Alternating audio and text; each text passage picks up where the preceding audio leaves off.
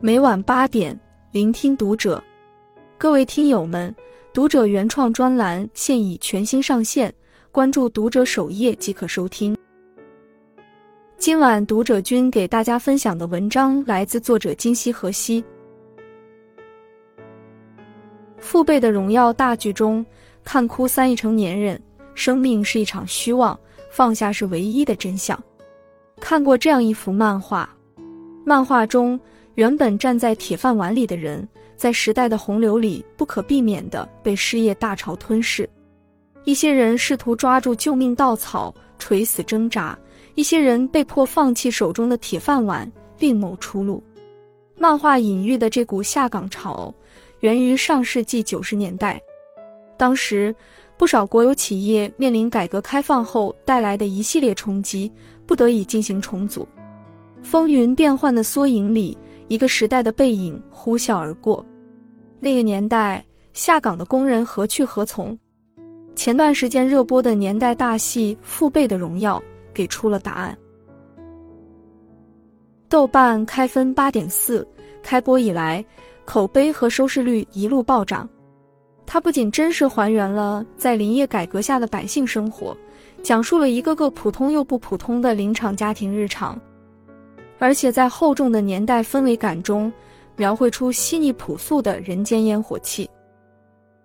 央视中国文艺评论说：“《父辈的荣耀》以接近于普通观众的视角，用细腻的笔触描绘林场家族的生活。”以真实的肌理感展现出在林业改革时代背景下的林场人生活的悲欢离合。时代的一粒灰落在每个人肩上，都是一座大山。不管是一生正直的好人顾长山，还是为梦出发、不忘初心的后浪陈新杰，在东北边河这座小城，面对生活的滔天巨浪，他们以无畏直面困顿，用无悔肆意人生。从边河走出，再回到这里，季节更迭的轮回里，每个人向前的脚步悄然调频，是向前走，还是继续等？叔本华说：“人生的幸运与不幸，极少是因为降临到我们头上的东西造成的，而主要取决于我们接触人生的方式。”细细回顾剧中人的人生轨迹，不由感慨：生命这片浩渺森林里。学会放下，才是唯一的救赎。一，事与愿违是成年人世界里一场漫长的海啸。一九九七年，东北的冬天格外寒冷，大雪封山，却封不住来势汹汹的改革浪潮。九二三工队的队长顾长山，突然被林业局的局长林恒告知，单位给到的采伐名额只有二十个。对于靠林为生的林场人来说，有限的名额让他们本就艰难的生活更加捉襟见肘。思来想去，顾长山决定替工友们争取更多机会。他便向局长请示汇报，但无功而返。原来林业局的工资都快发不下来了，所以只能缩减人员。消息传开后，不少人萌生了新的想法。顾长山的工友陈尚友。便是其中一个。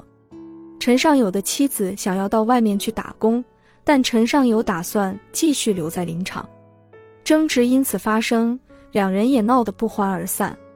而像陈尚友这样因为工作变化激化出家庭矛盾的工友不在少数。工友们的难，顾长山看在眼里，急在心里。综合权衡后，顾长山想了一个办法，就是工队一起上山劳动。劳动所得工资平均分给二十个人。第二天一早，工友集结，开始上山采伐树木。期间，因为帮助徒弟大梁子伐木，陈尚友被突然倒下的树木砸中，因公殉职。陈尚友的离世让顾长山十分自责。为了弥补遗憾，他主动找到陈尚友的孩子陈新杰，邀请陈新杰以后到自己家里吃饭。在陈新杰的房子被烧毁之后，又主动将陈新杰接到自己家里住。眼看风波即将平息，却不想一波未平，一波又起。新来的厂长秦岩要求顾长山在一个星期之内定下二十个上山名额，并将停薪留职的人员名单也全都定下来。作为九二三工队的队长，顾长山决定从自己开刀，带头被裁员。不过，当他带头被裁员，不得已定下名单的时候，却接到了举报，而举报的结果是自己的儿子没有通过政审，丢失了梦寐以求的当兵机会。老好人顾长山是劳模，是队长，也是一名父亲。他善良，更淳朴，心里装的都是街坊邻居的安危冷暖。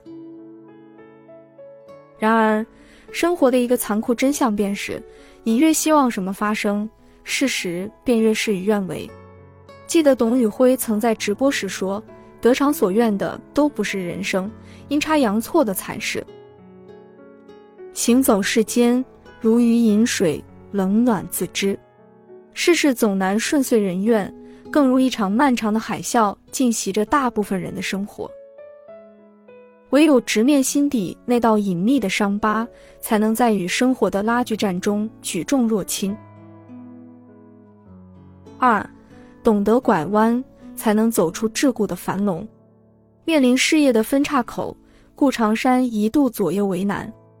一方面，不谋事难谋生，一家老小的生计是个大问题。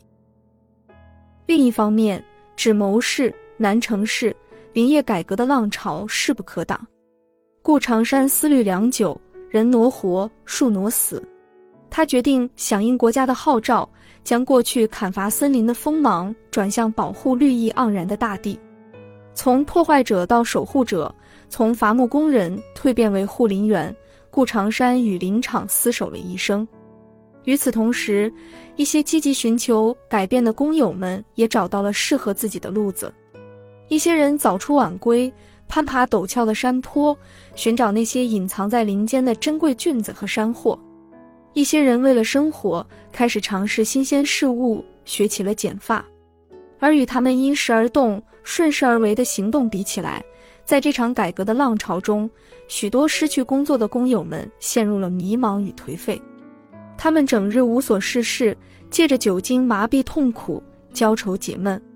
日复一日，除了陡增烦恼，缠绕他们的问题也越来越多。看过一句话：“人的一生是一条漫长的道路，我们都独自踏上这条旅程。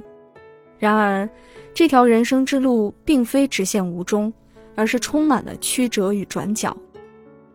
面对走不通的路，如果我们不懂得及时转弯，可能会误入死胡同，无法继续前行。只有懂得拐弯，才能巧妙地避开路上的障碍，向着人生的目标前进。遭遇职场瓶颈、进退维谷时，试着拐弯，向内行走，向外求索，突破限制的办法或许不请自来。碰上夫妻冷战。互不理睬时，试着拐弯，换位思考，理解包容，尴尬的局面自然迎刃而解。生活就是一场旅行，我们在路上遇见、体验，然后选择。行至水穷路自横，坐看云起天亦高。只要你愿意走，路的尽头依然是路。三，学会放下，是人生最浪漫的修行。作为顾长山的二儿子养子，陈新杰是个对目标特别执着的人。错过了第一次高考，便果断选择复读，并通过努力走出大山。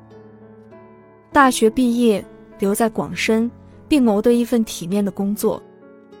就连爱情，认准了初恋林小晴，便是一辈子。本来按照既定发展，陈新杰会在广深安家落户，发展事业。但生活临门一脚，顾兆喜意外出事，顾长山突发疾病，急需手术。手术的费用高昂，尽管顾长山收到了一笔募捐款，但费用远远不够。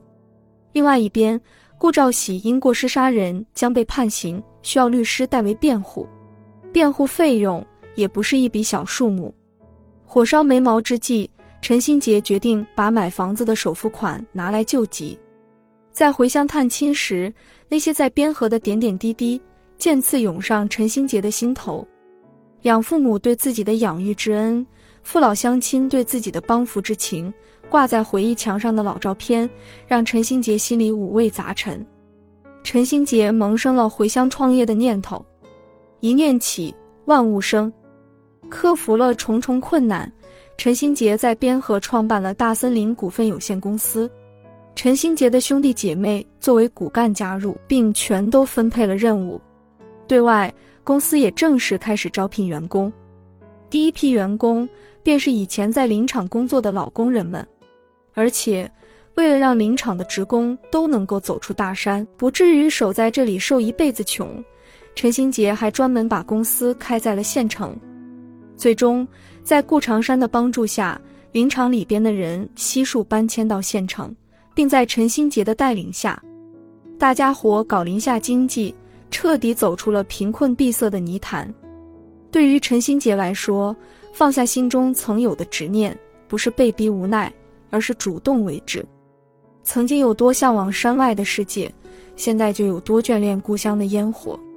回到家乡，造福家乡的信仰和自己此生追求的志向殊途同归。与其说是放弃，不如说放下更为妥帖。放下的是个人小我的利益，得到的。是集体这个大我的成全，正如蔡崇达在《皮囊》中所说：“我期待自己接受，甚至喜欢自己身上起伏的每部分，才能更喜欢这世界。我希望自己懂得处理、欣赏各种欲求、各种人性的丑陋与美妙，找到和他们相处的最好方式。”一部父辈的荣耀，半部中国林业发展史。不管是坚韧的顾长山，还是清醒的陈新杰，无不是在与生活交手的过程中，一边奔跑一边和解。他们身后是林业发展的苦难辉煌，他们身前是生态发展的滚滚浪涛。自古绚烂到极致的生命，往往是那些在发展中不停选择，却又果断放下的弄潮儿。恰如麦家在《人生海海》中所说。没有完美的人生，只有不完美的人生。我们无法避开生活中的风风雨雨，但我们可以选择勇往直前。最后你会发现，历经岁月洗礼，人生就如大海般深邃，如山川般壮丽。关注读者，感恩遇见。